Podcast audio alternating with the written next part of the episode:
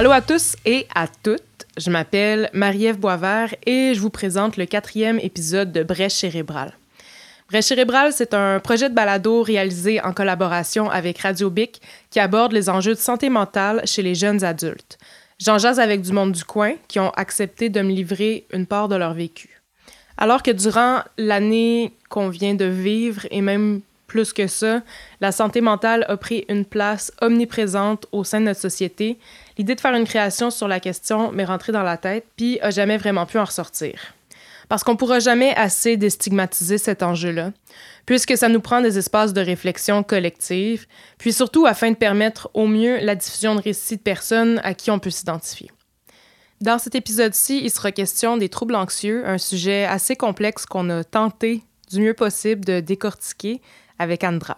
Ces troubles auxquels la pandémie a offert sur un plateau d'argent tous les éléments clés, l'incertitude, l'impuissance, l'isolement, pour leur permettre de nous gruger l'esprit, dépasser qu'on était par le cours des choses. Selon une enquête réalisée par Statistique Canada en collaboration avec l'Agence de la santé publique en décembre dernier, au creux de la deuxième vague de la pandémie, c'est un adulte sur cinq qui avait reçu un diagnostic de trouble dépressif majeur, de troubles d'anxiété généralisée ou d'un trouble de stress post-traumatique. 13 des adultes, pour être exact, lorsqu'il était spécifiquement question du trouble d'anxiété généralisée. Puis il faut dire que ce chiffre-là augmente drastiquement quand on cible les jeunes adultes. Bref, l'enjeu des troubles anxieux semble d'autant plus d'actualité qu'il est systémique.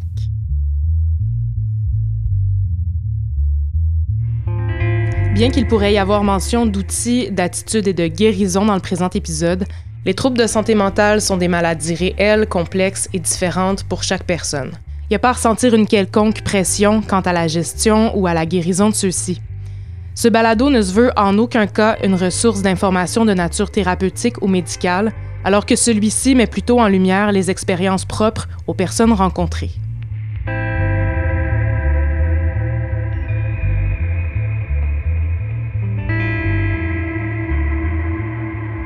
Allô, Andra? Allô?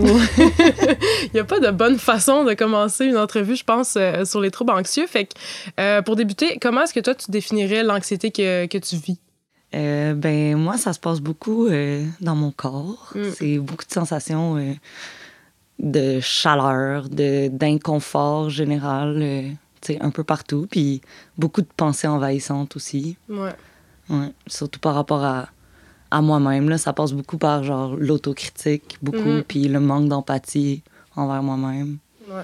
Mm. Puis comment est-ce que ça a commencé? Quand est-ce que tu as, réalisé que tu vivais ces, ces sensations-là, puis ces pensées-là envahissantes? Euh, ben, ça a vraiment commencé quand j'ai quand, quand j'ai eu vent de tout ce qui était politique, euh, féminisme, militantisme. là, au début du cégep, là, quand j'ai vraiment connu ces milieux-là, puis que j'ai commencé à apprendre beaucoup de choses que dans mon milieu culturel à moi, c'était pas des choses qui étaient discutées, ni connues, ni mm-hmm. prises en compte. Fait que je vivais un peu sur un nuage de, de du American Dream, sans mm. nécessairement me rendre compte de toutes les, c'est ça, toutes les oppressions qui existaient, puis de, de des dangers politiques qui nous guettent euh, assez rapidement. Là, Je vois exactement où est-ce que tu veux aller avec ça. Puis pourquoi est-ce que tu penses que, tu sais, euh, des choses aussi systémiques, aussi larges, euh, t'affectent d'une façon aussi individuelle, puis, c'est intime, finalement? Ben, premièrement, je pense que ça m'a, ça m'a frappé au début de réaliser à quel point, genre, je participais à perpétuer ces oppressions-là, puis comment est-ce que la place que je prenais, même si dans ma tête était tout petite puis elle avait pas d'effet, ben que, mm. genre, j'avais beaucoup, beaucoup à ce moment-là des comportements qui, qui allaient vraiment à l'encontre de mes idéaux aujourd'hui. Puis c'était, ça a été ça mon mot, comme un peu ce qui a commencé cette anxiété-là. Puis c'était d'être capable d'atteindre des idéaux puis des un but genre politique d'être une meilleure personne. de te conformer à quelque chose de plus grand que exact. toi. Puis je trouvais ça vraiment difficile. Puis, tu sais, dans le monde où ce qu'on est, où ce qu'on n'a pas beaucoup de temps, puis le support, puis, tu sais, le self-care, puis le care des autres aussi, c'est pas des valeurs qui sont très euh, portées dans la société. Fait que je me suis lancée un peu là-dedans toute seule, puis c'est rapidement devenu anxiogène d'avoir autant d'informations rapidement, puis de pas être capable de les digérer. Euh. Ouais. T'es soufflé, tu sais? ouais, c'est ça. Comme le- Puis, tu sais, le trouble anxieux, ben, en tout cas, il y, a- il y a toutes sortes de, de- d'expériences différentes, mais tu sais, effectivement, comme toi, mettons, tu le dis, ça peut être un événement qui déclenche ça ou un contexte, puis il arrive, mais une fois qu'il est là, est-ce que tu l'as vécu à toutes les sauces, tu sais, plus juste à cause des, des trucs politiques, mais t'étais rendue comme anxieuse, peu importe quoi? Ouais, ben, tu sais, j'avais toujours pensé que, genre, moi, je me. J'étais pas une personne stressée, j'étais pas une Mm. personne anxieuse, euh, que je suis, tu sais, justement là, j'étais super sociable, puis vraiment comme outgoing, Mm. puis ça m'a, à un moment donné, ben, ça m'a envahi sur toutes les sphères de ma personnalité, puis tu sais, ça m'a rendu moins sociable, ça m'a renfermé sur moi-même beaucoup, puis tu sais, ça a commencé à se déclencher dans la performance scolaire aussi, ce qui était jamais quelque chose qui m'était arrivé avant de, Ouais. De m'inquiéter pour ça, mais on dirait que j'avais de plus en plus de modèles de personnes qui étaient stressées à cause de ça, fait que je, comme j'embarquais Je aussi dans- stresser, moi je aussi. suis comme pourquoi je, ça me stresse pas, tu sais, puis je pense que je comprenais pas non plus genre les, les choses que je devais atteindre pour me donner le moyen de mes aspirations, puis que quand j'ai réalisé toutes les choses que je savais pas sur la vie, puis sur mes objectifs de carrière, puis sur comment atteindre ces objectifs-là, parce qu'il y a personne dans ma famille qui, est- qui a été dans le milieu académique ou qui provient de là, fait que c'était tout nouveau, tu sais. Genre, je pense que ça aussi, ça m'a ça m'a frappé, tu sais, comme un mur de Ouais. faire genre, ah, j'ai toujours pensé que je pouvais atteindre tous les buts que je me donne, puis que Ouais. j'aurais pas de limitation, mais là, je devenais moi-même ma propre première limitation, tu sais, Mhm. de par mon manque de connaissances, puis cette anxiété-là envahissante. Comment est-ce que ça s'est euh, décliné en termes plus de, de symptômes que tu as vécu au quotidien? Ça ressemblait à quoi l'anxiété qui, qui t'envahissait, qui faisait partie de, de tes journées? Tu sais? Ben, au début, c'était vraiment difficile de reconnaître que c'était de l'anxiété. Euh, je pense que mes premiers. Tu sais, j'ai une personnalité forte quand même. Fait que je pense que moi, ça, ça, ça se représentait beaucoup par de l'irritabilité. Puis, Mm. euh, tu sais, de. de, de- J'étais fâchée plus facilement, je sortais de mes gonds plus facilement. Puis, comme.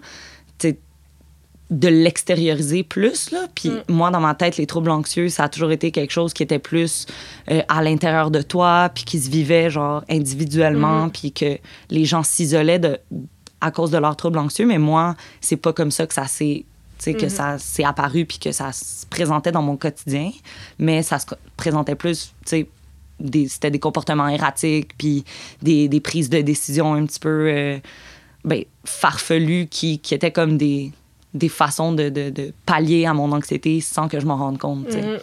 Fait que j'ai réussi à associer un peu qu'est-ce que c'était vraiment quand ça l'a.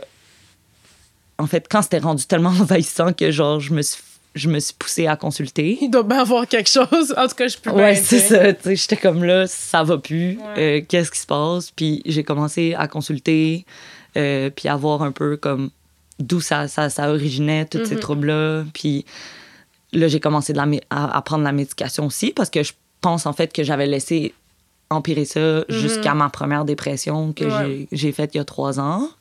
Puis c'est là que j'ai commencé la médication, puis là, j'ai commencé à être suivie. Puis Mhm.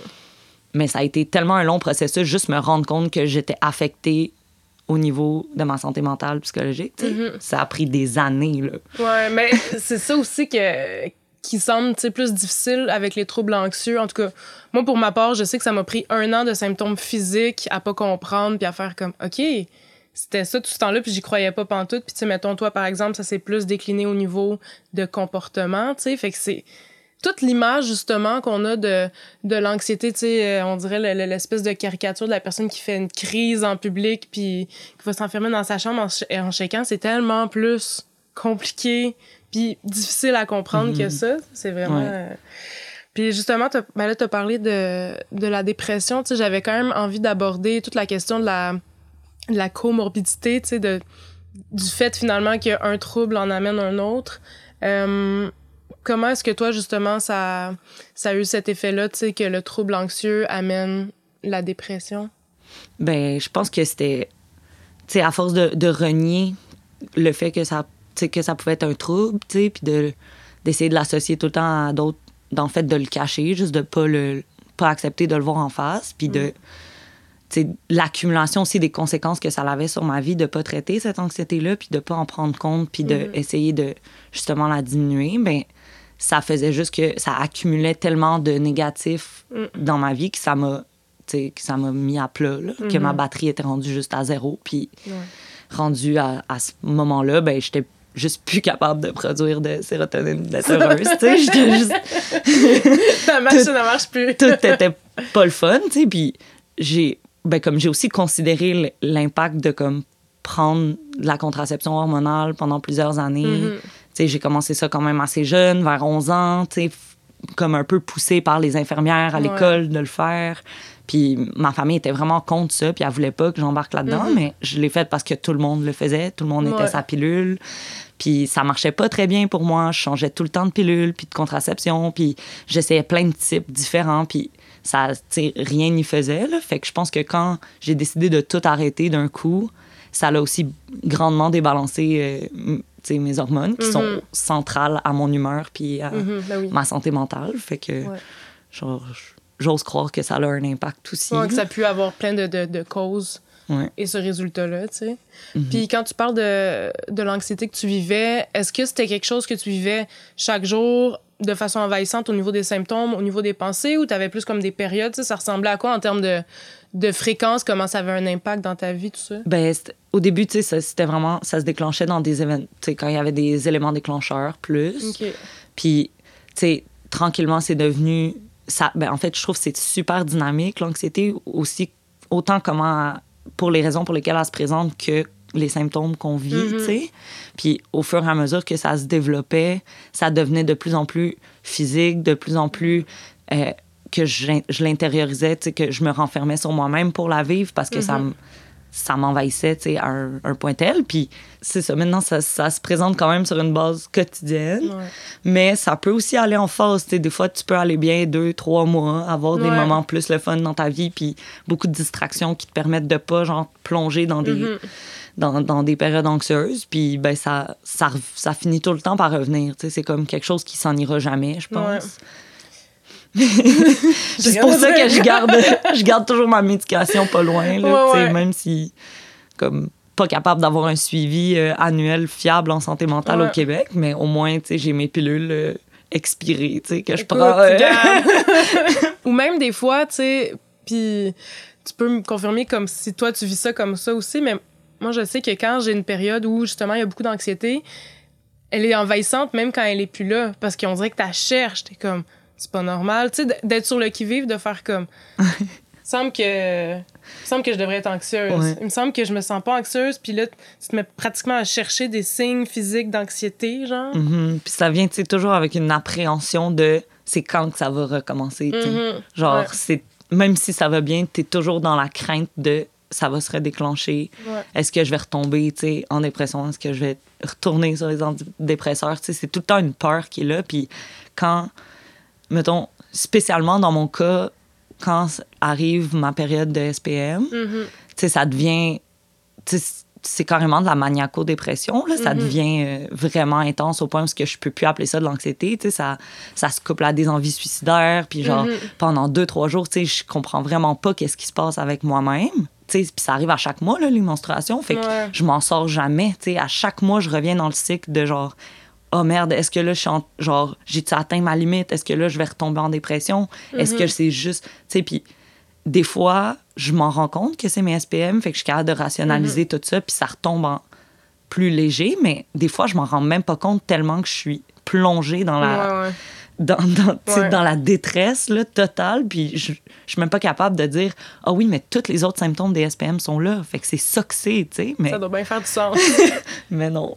Mais est-ce que l'impression que, justement, d'avoir vécu cette anxiété-là, cette dépression-là, ça, ça, ça a un peu un effet de, de trauma dans ta vie? Dès qu'il y a des petites pointes de ça qui reviennent, la peur que, que, ça, Ouais. que ça revienne, tout d'un coup, euh, intensément. Ben oui, puis je te dirais que depuis cette dépression-là, chaque épisode plus dépressif que j'ai eu dans ma vie Mm. était amplifié. Les Mhm. symptômes étaient pires. Ouais. Euh, la façon de le vivre était différente, puis beaucoup plus envahissante sur ma productivité, mon efficacité, genre à faire mes affaires euh, dans ma vie en général. Tu sais, même aussi mon, ma capacité à prendre soin des autres autour de moi, puis à, à être la meilleure personne que je peux être. tu sais. Mhm.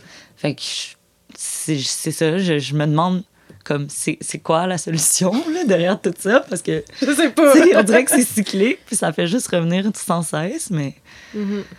Mais ouais je je- j'explore des nouvelles pistes de solutions tranquillement. Puis euh, tu sais en tout cas je, je sais que ça fait quétaine puis que ça remplacera jamais la médication mais tu sais je pense que améliorer mon, mon mode de vie, de, de m'exercer plus, de manger mieux. Genre, c'est Ben tout le temps des choses que, en tout cas, que j'ai pas délaissées, mais j'ai fait un peu comme, OK, mais tu sais, ça réglera pas des problèmes de santé mentale tant que ça, mais peut-être que ça serait C'est encore drôle. ça serait quand même quelque chose à explorer de Ouais. sérieux, tu sais, parce que j'ai plein d'exemples autour de moi de personnes Mhm. qui, tu sais, qui vivaient avec des troubles anxieux, puis dépressifs, puis qui ont réussi un peu à s'en sortir, puis à être de mieux en mieux grâce à ça, tu sais. Avec Mais- une discipline, une, une certaine routine d'outils qui, qui fonctionne bien. Exact. Mais tu sais, moi, étant un peu euh, TDAH, désorganisée, là, pour Mhm. moi, être routinière dans quelque chose, c'est difficile, puis intégrer des, des habitudes de vie comme ça, là, que c'est tout un défi, mettons. Ouais, ouais, c'est une un- grosse montagne, un ça contribue aussi à l'anxiété, mettons, quotidienne de genre pas être capable d'atteindre ces Il standards-là. faut pas s'auto-flageller non plus, de pas bien gérer l'anxiété, puis ça fait plus d'anxiété, Ouais. puis là tu t'auto-flagelles plus, là, c'est comme une roue sans Ça fin. finit plus. Mais, mais, euh, tu parlais bon, de, de la dépression, puis que tu as eu de la médication. Ça, ça a été quoi justement ton, ton approche de la médication, puis comment ça s'est déroulé pour toi pour euh, commencer ça? tu sais? Ben, ça a été en urgence à l'hôpital. euh, Mhm. de Rimouski parce que j'ai pas de médecin de famille ici, puis ça fait longtemps quand même que j'habite ici. Mais étonnamment, j'ai vraiment été full bien accueillie. Quand je suis arrivée là-bas, j'étais, tu sais, j'étais, calme, j'avais pas de signaux apparents de détresse Mhm. psychologique, mais j'ai quand même été prise super au sérieux. Euh, tu sais, le- l'infirmier puis l'infirmière qui se sont occupés de moi étaient vraiment, vraiment attentionnés. Puis, en tout cas, personnellement, j'ai rarement eu une expérience aussi positive Mhm. à l'urgence que quand j'ai décidé d'aller consulter pour ma santé mentale, tu sais. Fait que C'est bon à savoir. oui, c'est ça. Ça, c'est, ça, c'est un des, une des choses que j'avais peur, que j'entendais beaucoup, puis qui m'a poussé à repousser la consultation, de, de se faire stigmatiser, de ne pas avoir les, l'aide nécessaire, puis que le Mhm. personnel médical, des fois, n'a pas non plus les outils pour bien euh, répondre à ce genre de crise-là. Mais moi, dans mon cas, ça s'est super bien passé. Puis euh, à partir de là, j'ai, vu mes médecins, travailleurs sociaux à l'hôpital, euh, tout assez rapidement, là, parce Ok. qu'ils voulaient pas non plus me garder à l'hôpital longtemps pour pas me causer une crise d'anxiété ou genre, Mhm. tu sais, me mettre- en tout cas, c'est pas très accueillant, mettons, mais... euh, fait que là, Sauf à l'hôpital de Rimouski à l'urgence. Oui. Ça, c'est accueillant. mais là, c'est ça, le médecin m'a mis sur un, un antidépresseur de, de longue durée. OK. Fait que ça, je pense que, personnellement, j'ai l'impression que ça a été une erreur parce que, comme c'est pas un trouble dépressif qui était récurrent. C'était une Mhm. première fois que je consultais pour ça. Euh, puis c'était, je prenais du Effexor, OK. mais ouais. du moins le- le- l'équivalent générique du Effexor. Puis ça, c'est quelque chose que quand tu prends, ça a un effet addictif quand même assez grand. Puis euh, des, beaucoup, beaucoup de, de- d'effets secondaires lors du sevrage, puis lors de la prise. Fait que c'est pas conseillé, par exemple, de prendre ça pour un traitement de courte durée comme un an ou un an et demi, tu sais, tout dépendant OK, de... OK, longue durée sur, euh, Longue durée, sur je parle années. toute ta vie, tu sais. Une fois qu'ils me prescrivaient ça, j'avais plus de suivi après, tu sais. J'avais des Mhm. renouvellements de prescription, mais j'avais pas nécessairement euh, accès à, tu sais, un médecin pour voir comment est-ce que je prenais cette médication-là, comment ça allait, les symptômes, tout ça. Puis c'est, même si c'est un longue durée, c'est un des antidépresseurs qui est reconnu pour être quand même le moins rough à commencer. OK. OK. Fait que c'était pour ça, I guess, que, que ça fonctionne avec plein de gens, genre, qui Mhm. disaient. Fait que j'étais assez. euh, ben, je me suis auto-médicamentée, dans le fond, pendant, Ouais. genre, l'année que j'ai pris ces médicaments-là. Puis, Tu faisais ta propre évaluation Ouais. à chaque mois. Bon, Ouais. comment ça va? puis j'étais comme, OK, je suis rendue où, mettons, sur 10. Puis là, j'évaluais c'est quand que je pouvais commencer à me sevrer tranquillement. Fait que je vais, tu sais, comme, j'essayais de me donner des cues dans ma vie personnelle de genre choses qui, qui m'affectaient énormément, tu sais, puis de voir comment est-ce que ça, ça évoluait, puis Mhm. C'est devant mon état général, je sais pas si c'est vraiment là. pas être ma responsabilité, mais tu sais, je parlais aussi, mettons, avec des amis médecins, puis qui m'ont comme pas conseillé parce qu'ils n'ont pas le droit, mais dans le sens, m'ont juste donné des trucs pour aussi, quand j'ai commencé mon sevrage, parce que là, je me, j'ai tout entrepris mon sevrage toute seule, j'ai dosé mon sevrage aussi toute seule. Oh. Euh, tu sais, mais je, je- en tout cas, j'étais quand Parce même... que là, t'allais mieux, tu sais. Tu, tu Ouais. sentais que t'étais. J'allais mieux, t'étais mais correct. aussi ma prescription arrivait à sa fin. Fait que Oh, là, j'avais le choix. J'avais le choix de reconsulter. De reconsulter pour re- reprendre une prescription ou encore de décider de me sevrer. Puis là, c'est ça. J'avais comme une quantité limitée de pilules qui me restait. Fait que Ouais. J'ai tout calculé, genre, pour faire mon sevrage en diminuant mes doses aux deux semaines, diminuer de comme 5 mg. Tu sais, je Mhm. prenais genre quand même 300 quelques milligrammes. Là, Fait que j'étais allée, je me suis sevrée sur comme 4-5 mois de temps. Euh, mais même si je l'ai faite lentement, lentement, lentement, puis en diminuant ma dose le plus possible, puis tu sais, je- en tout cas, faut pas faire ça, c'est pas conseillé. Euh, tu sais, je les coupais justement, puis j'avais Mhm. différentes doses de différentes tailles de pilules, Mhm. puis c'était des petites billes à l'intérieur. Fait que là, j'étais comme capable de savoir environ moitié-moitié c'était quoi. Puis là, fait que, tu sais, j'y allais un peu. Ne faites pas ça à la pif, maison. ne faites pas ça à la maison. Mais, Mais, mais- Même, même avec cette diminution-là graduelle, ça a été euh, ça a difficile? été tellement difficile. Tu sais, j'ai, en tout cas, j'ai pris conscience de tous les systèmes de mon corps que ça l'affectait, les antidépresseurs. Ok. Tu sais, j'ai commencé à avoir des chutes de pression juste en relevant mon menton. Là. Comme je regarde à terre, je regarde devant moi, puis j'ai une chute de pression. C'est quand même Euh, anxiogène. Oui, des étourdissements n'importe quand, Mhm. euh, de la diarrhée non-stop, euh, maux de ventre, euh, genre difficulté à digérer, plein d'affaires. Parce que, tu sais, comme chaque hormone, tu sais, même si on l'associe par exemple au bonheur ou à la Mhm. tristesse ou peu importe, mais ils ont aussi d'autres multiples fonctions dans plein de systèmes Ouais, différents, ouais, ouais. parce que c'est comme le système endocrinien, il y a quelques hormones pour toutes les fonctions du corps. Mhm. Fait que ces hormones-là sont impliquées dans plein d'affaires, puis dont le- la gestion de l'oreille interne qui fait l'équilibre, qui fait la, les, les- les- sais, la Mhm. pression aussi. Fait que, en tout cas, tout ça, ça a fait en sorte que j'ai été très consciente de mon corps pendant ces mois-là. En tout cas, de, de lire là-dessus, puis de... Je suis aussi biologiste, sais, fait que c'est comme un peu... On apprend ça à l'école, un peu la Mhm, physiologie, puis tout ça, mais ça me donnait un peu des bases pour Mhm. avoir ces réflexions-là, rationaliser ces étourdissements-là, pas m- commencer à paniquer, puis... Cette évaluation-là, qu'on le rappelle, était vraiment pas supposée être faite par toi, par exemple?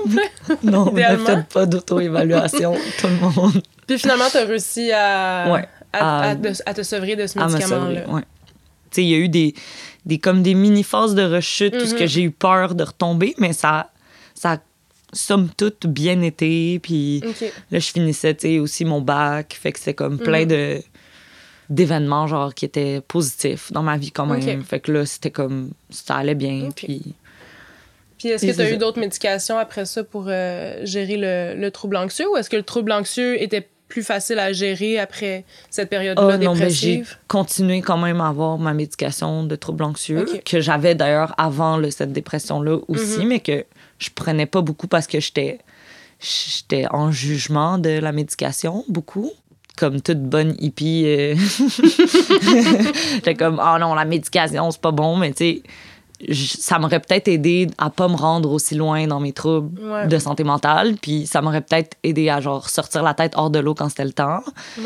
Mais bref, j'avais encore ces pilules-là, fait que je les ai utilisées à. Mhm. bon escient après cette dépression-là pour justement essayer de gérer le plus possible les symptômes quand ça arrivait, puis de pas laisser ça m'envahir puis de me paralyser. tu sais. Mhm. C'est quand même intéressant que tu ramènes ça là-dessus parce que, bon, il y a les médicaments, il y a le sport, il y a la méditation, tu sais, la- toute la diversité des, des tactiques là, en termes de, de santé mentale. Toi, est-ce que tu as, trouvé justement d'autres trucs qui t'aidaient à passer à travers tes journées puis gérer ces, ces troubles anxieux-là, ces, ces épisodes dépressifs aussi? Ben, je pense que, en tout cas, comme tu l'as dit, la diversité des tactiques, pour moi, c'est la meilleure façon de combattre la les enjeux de santé Mm. mentale, tu sais, de, de, de s'auto-soigner, c'est de pas focuser sur une méthode puis penser que ça va nous sauver, mais vraiment de comme élargir nos horizons puis d'essayer plein d'affaires. Tu sais, je pense que Ouais. faut pas être en jugement. Tu sais, moi, j'ai beaucoup été en jugement de plein de méthodes, puis je pense que ça m'a nuit beaucoup. Mhm. Fait que, genre, c'est ça. J'ai essayé plein d'affaires qui m'ont aidé, tu sais, des exercices de cohérence cardiaque. Euh, ça, maintenant, ça m'aide.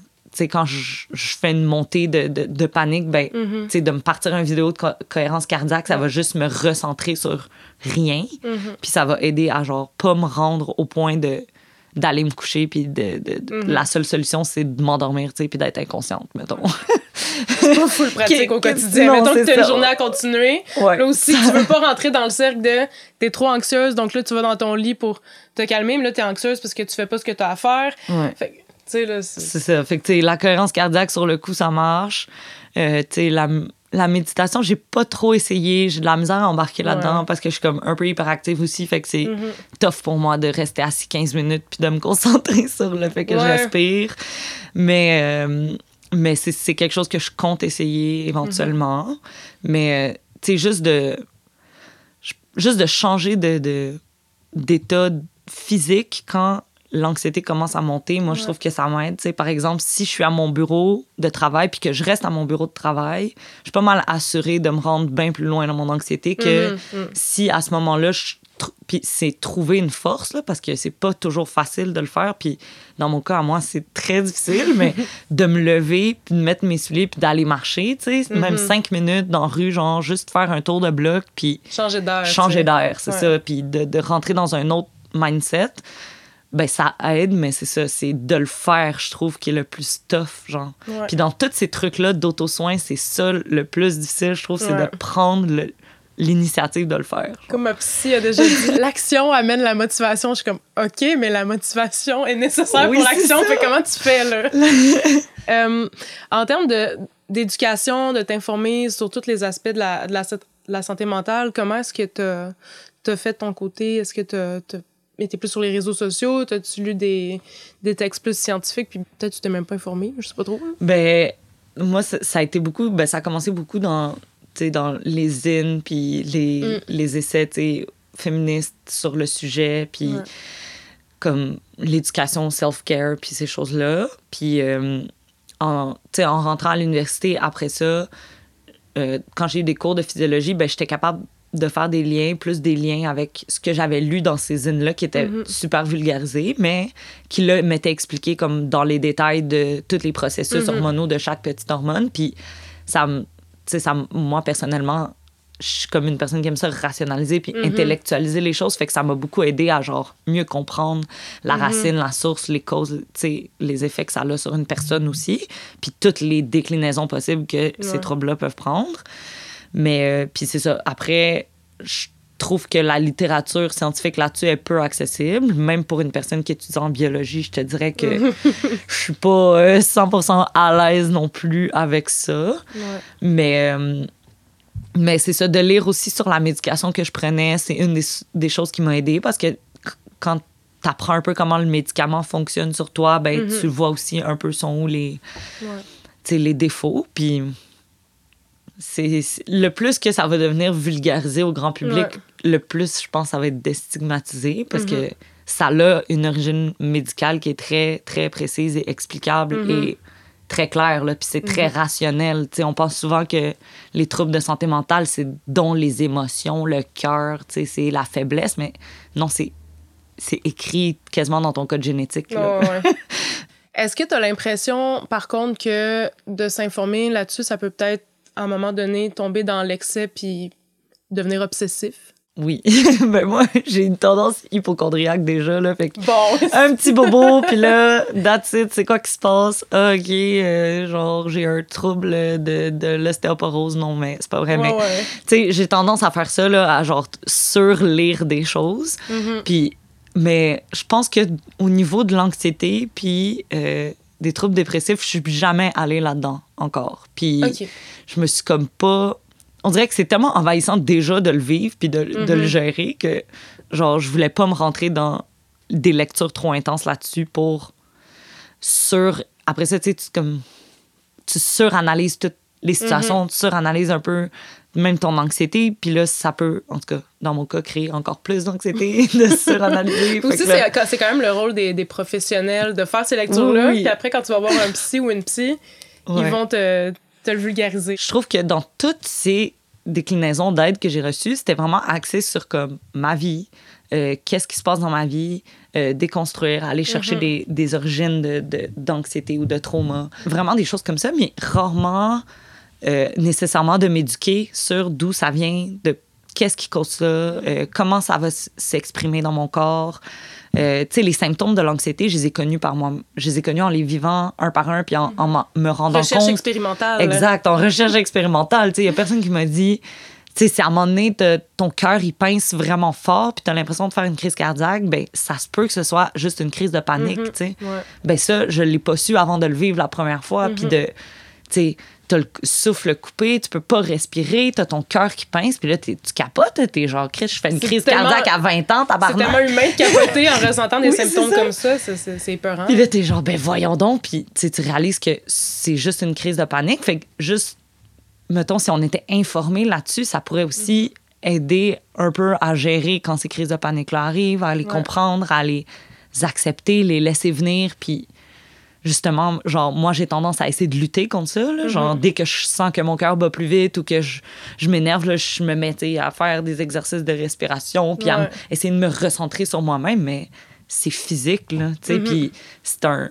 En tout cas, c'est une réaction en chaîne qui s'opère dans toi que je pense pas nécessairement que juste des, des, des pensées positives peuvent arrêter, stopper, euh, puis... Du moins, c'est un- c'est une lutte. Puis c'est c'est quand même fascinant aussi à quel point les symptômes physiques de- d'une anxiété élevée versus d'une une excitation élevée sont quand même proches. Tu sais, moi, j'avais déjà lu dans un livre comme quoi fallait transformer notre anxiété en excitation. Puis j'étais comme, tu me niaises, là? Mais c'est vrai à un certain point, tu sais. Ouais, mais ça, ça me fait penser à moi quand je transfère l'anxiété dans, dans du ménage ou du rangement. c'est ça. C'est ça, c'est propre. Cachez-vous, tout le monde. Puis, euh, t'as parlé tantôt que t'as vécu une dépression, que t'as eu de la médication, etc. Est-ce que ça a eu d'autres impacts, tu plutôt concrets dans ta vie, les troubles anxieux, les troubles dépressifs, tu que ce soit un, un impact social ou tu sais, euh, au niveau de, l'emploi, des études? Est-ce que ça, a eu des effets négatifs sur euh, ton quotidien, ta vie? Euh, oui. Une des façons que j'ai réussi à diagnostiquer ma dépression, c'était en mettant le doigt sur des comportements autodestructeurs que j'avais envers moi-même. Fait que des, des, des, des, des choses que j'ai faites qui ont blessé des gens autour de moi, puis que je- on dirait que inconsciemment je le faisais parce que je voulais me, me faire du mal au final, Mhm. puis me, dé- me détruire Ouais. via ça, genre. Euh, puis des décisions aussi comme qui étaient pas les bonnes, euh, tu sais, des, des- aussi des tensions en milieu professionnel qui, comme, qui ont été créées de par... Tu sais, j'ai vécu beaucoup de stigmatisation de mes troubles anxieux dans le sens que, à la place d'être vue comme... Mettons, je m'isolais, puis j'avais besoin d'être plus toute seule, Mhm. de moins être sociable Ouais. ben c'était vu comme ah euh, Andra est bête ou genre elle, Mhm. elle a pas envie d'être notre amie ou genre Mhm.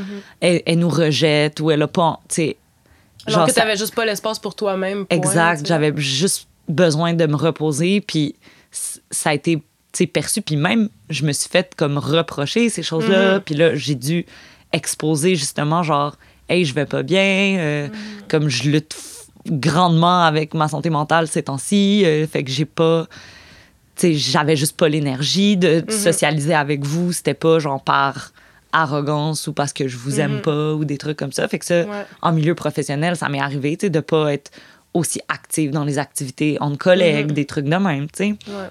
ou encore de me faire dire que j'étais démotivée à la job parce que j'avais genre parce que des fois comme je trouvais qu'il y, avait des, des- des choses qui étaient plus insurmontables que d'autres euh, ou des trucs qui me stressaient plus puis c'était c'était pas de la démotivation c'était juste que comme des fois aussi avoir du support de, de, de ses supérieurs puis tout ça ben en tout cas bref ça, ça rentre dans des grands enjeux de Mhm. aussi de comment on, on fait de la gestion d'employés mais Pour un autre épisode d'une autre émission. oui, c'est ça. Mais tu sais, d'associer les, les problèmes de santé mentale à la démotivation, comme des fois, ça cause la démotivation, mais Mhm. c'est pas tout le temps parce que tu es démotivé. Tu sais, comme Mhm. des fois, je me sens paralysée d'effectuer une tâche, mais c'est pas parce que je suis démotivée de finir cette tâche-là. C'est l'anxiété qui parle. là. Exact. C'est juste que physiquement, je suis pas capable. Je suis malade. C'est comme si j'étais en train de, de- de- d'avoir une gastro. Il y a personne qui remettrait en question euh, ma possibilité d'être motivée, tu sais, Mhm. parce que tout le monde serait comme, ben non, elle est malade. Est-ce que ces situations-là t'ont obligé à afficher ta santé mentale alors que tu aurais préféré la garder pour toi? Ouais, ben tout le temps, tu sais, parce que tu te sens pris un peu entre l'arbre et l'écorce. Tu dois te justifier euh, parce que tu veux pas perdre la face professionnellement, tu veux pas être associé à une personne pas bonne au travail ou genre whatever, tu sais, parce que même si j'atteignais les objectifs, c'était quand même des commentaires, ah, t'es démotivé, tu sais.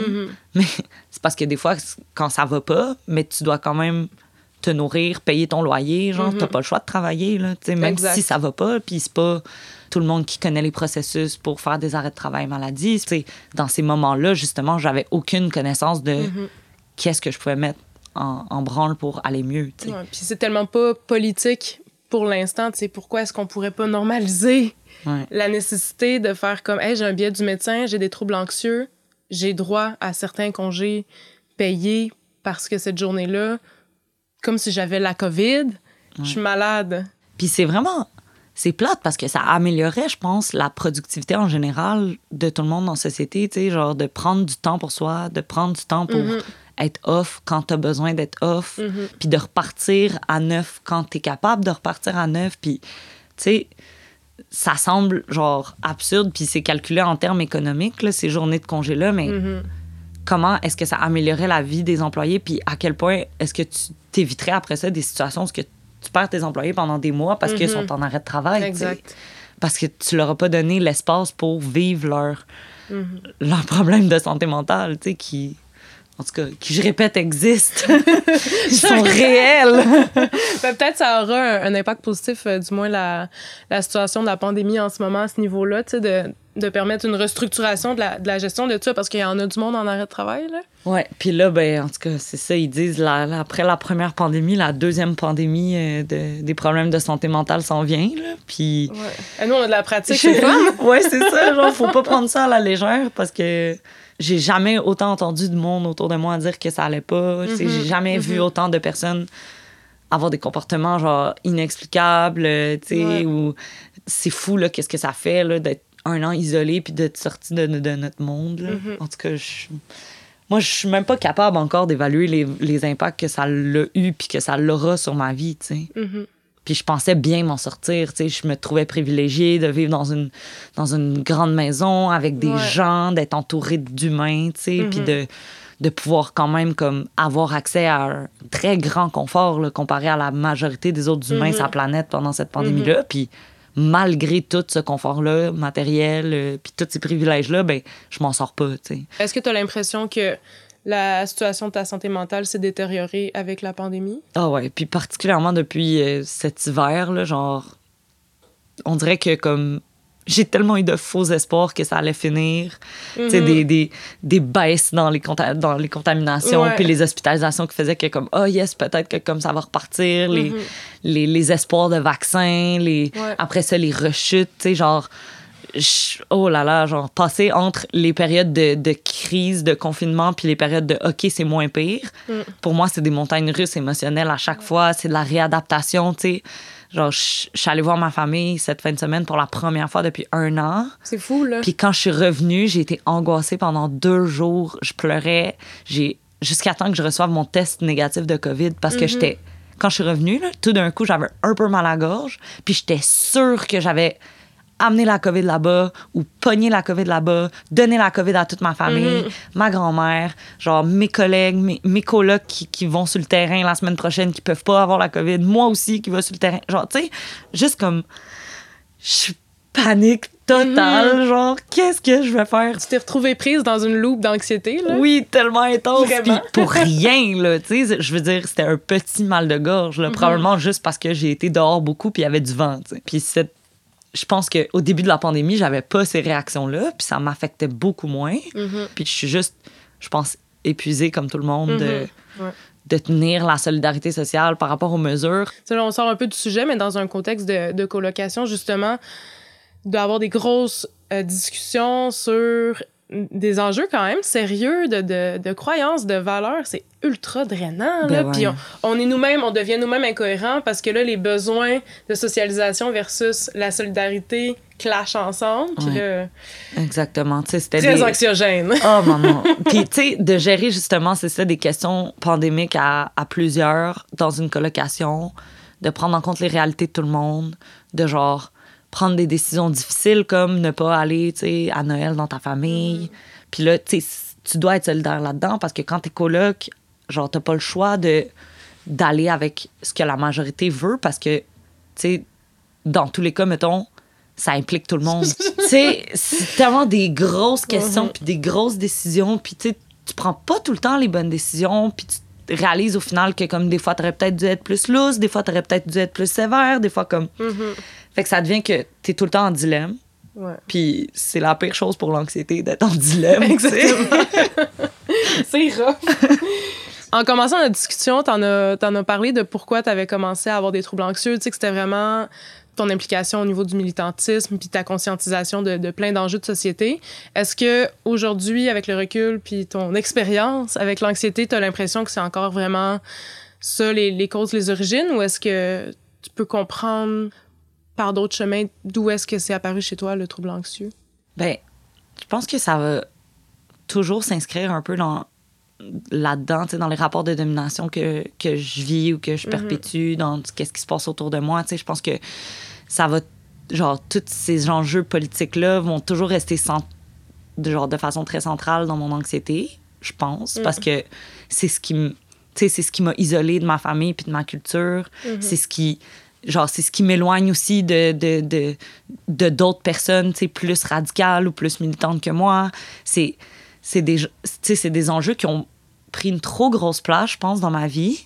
Puis là, ma lutte actuelle en ce moment contre mon anxiété, elle passe par là en premier lieu de déconstruire ces attentes-là par rapport à moi-même, de déconstruire ces attentes-là par rapport aux autres autour de moi, de, de aussi dédramatiser mes idéaux politiques puis comment ils s'inscrivent au quotidien dans le sens que je pense que oui, c'est important d'être d'être un, un ou une bonne alliée puis de d'être actif politiquement dans son quotidien, mais je pense que ça devrait jamais, jamais dépasser le bien-être de soi et des autres. Puis je pense que trop souvent, je l'ai fait dépasser mon bien-être puis le bien-être des autres. Puis je pense que trop souvent aussi, j'ai essayé d'atteindre des standards qui étaient imposés, mais qui sont presque inatteignables par tout le monde. Puis d'être, tu sais, genre, je pense que mon anxiété passe beaucoup par là, de ce sentiment de, de- d'exclusion puis de solitude, de pas être assez, jamais soit assez radical ou trop radical pour d'autres groupes. Fait que c'est tout le temps d'être comme in the- le middleman, de jamais savoir, genre, où est-ce que t'es, puis de pas avoir de, de sentiment d'appartenance de, de monde qui pense pareil comme toi, parce que ces idées-là se complexifient avec le temps. Fait que ça devient de plus en plus, genre, difficile d'être 100% d'accord avec quelqu'un d'autre, genre, même si t'es dans ta dans ton dans, dans un milieu où ce que tout le monde pense comme ça. Puis genre en ce moment je suis beaucoup confrontée à des milieux non militants pour différentes raisons. Je réalise aussi à quel point genre j'étais dans un espèce de microcosme Ouais.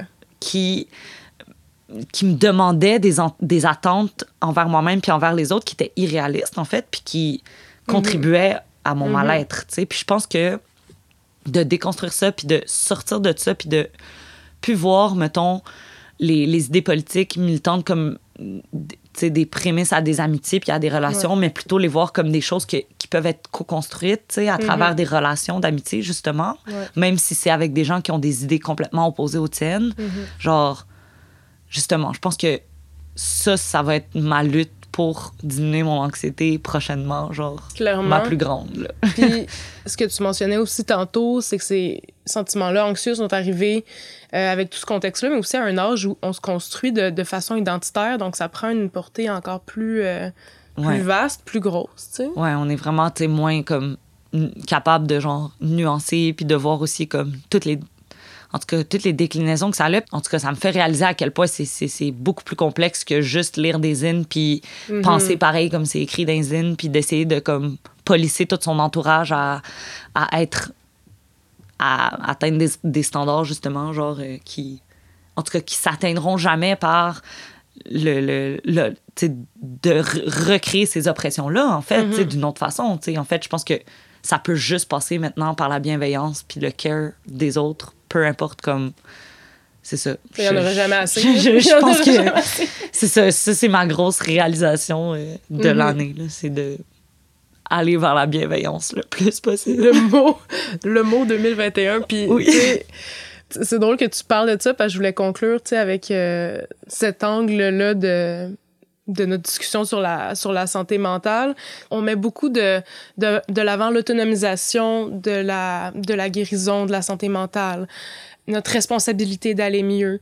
Puis quand on regarde les statistiques, on se dit, ben, donc, on doit, nous, individuellement, se sentir mieux, mais tout le monde ne va pas bien, donc ça semble être quelque chose de systémique.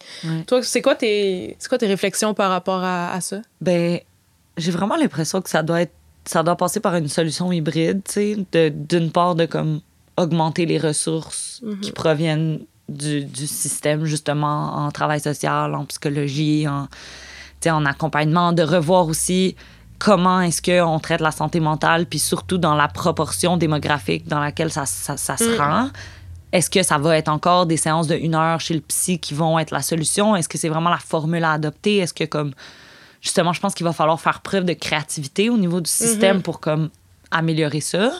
Mais j'ai l'impression aussi que ça passe par une petite individualisation dans le sens que je parle pas ici de euh, se forcer puis de s'auto-flageller de pas faire de sport ou de mm-hmm. bien manger comme je disais tantôt mais mm-hmm. vraiment genre au niveau de d'en parler de mettre ses limites genre je pense que en fait mettre ses limites je vais arrêter là parce que c'est mettre ses limites puis collectivement c'est quelque chose qu'on peut faire à l'échelle individuelle mm-hmm.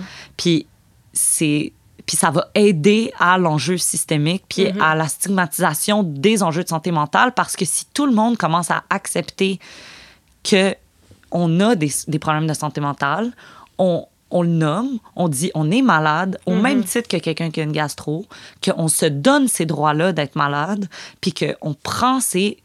on prend le droit d'être non disponible, en fait. Mm-hmm. Puis ça, ça va aider, pas au niveau de la guérison, mais ça va aider au niveau de comment est-ce que c'est vu, pris, puis géré dans notre société de productivisme, capitalisme crazy, genre, que mm-hmm.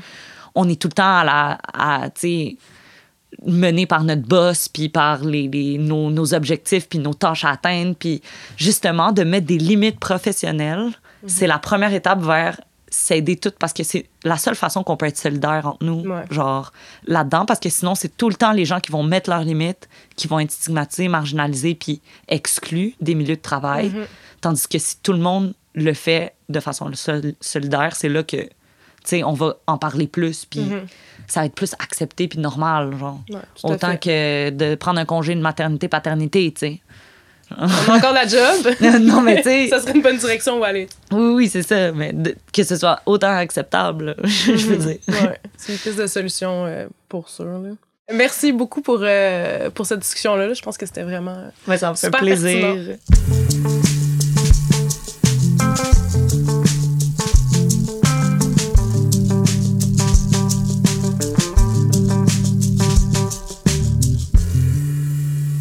Là-dessus que se termine le quatrième épisode de Brèche cérébrale. Merci à Catherine Ouellette pour l'art visuel encore une fois, à Fabrice Blais-Poirier pour la musique, ainsi qu'à Marc-Antoine Desjardins pour la musique et l'enregistrement de celle-ci. Puis merci à vous surtout de vous être plongé dans un sujet pas toujours évident, mais d'autant plus nécessaire qui est celui de la santé mentale. Et question de ne rien manquer des prochains épisodes du balado, dans lesquels j'aborderai entre autres les enjeux en lien avec la question environnementale et sa suite logique, l'éco-anxiété. Je vous invite à suivre la page Instagram Brèche Baramba Cérébral avec des S, ainsi que la page Facebook de Radio Bic. Puis, si vous vous sentez interpellé d'une quelconque manière par le propos du balado, n'hésitez surtout pas à me contacter, ça fait toujours plaisir de lire et d'entendre des nouvelles voix. Là-dessus, bye!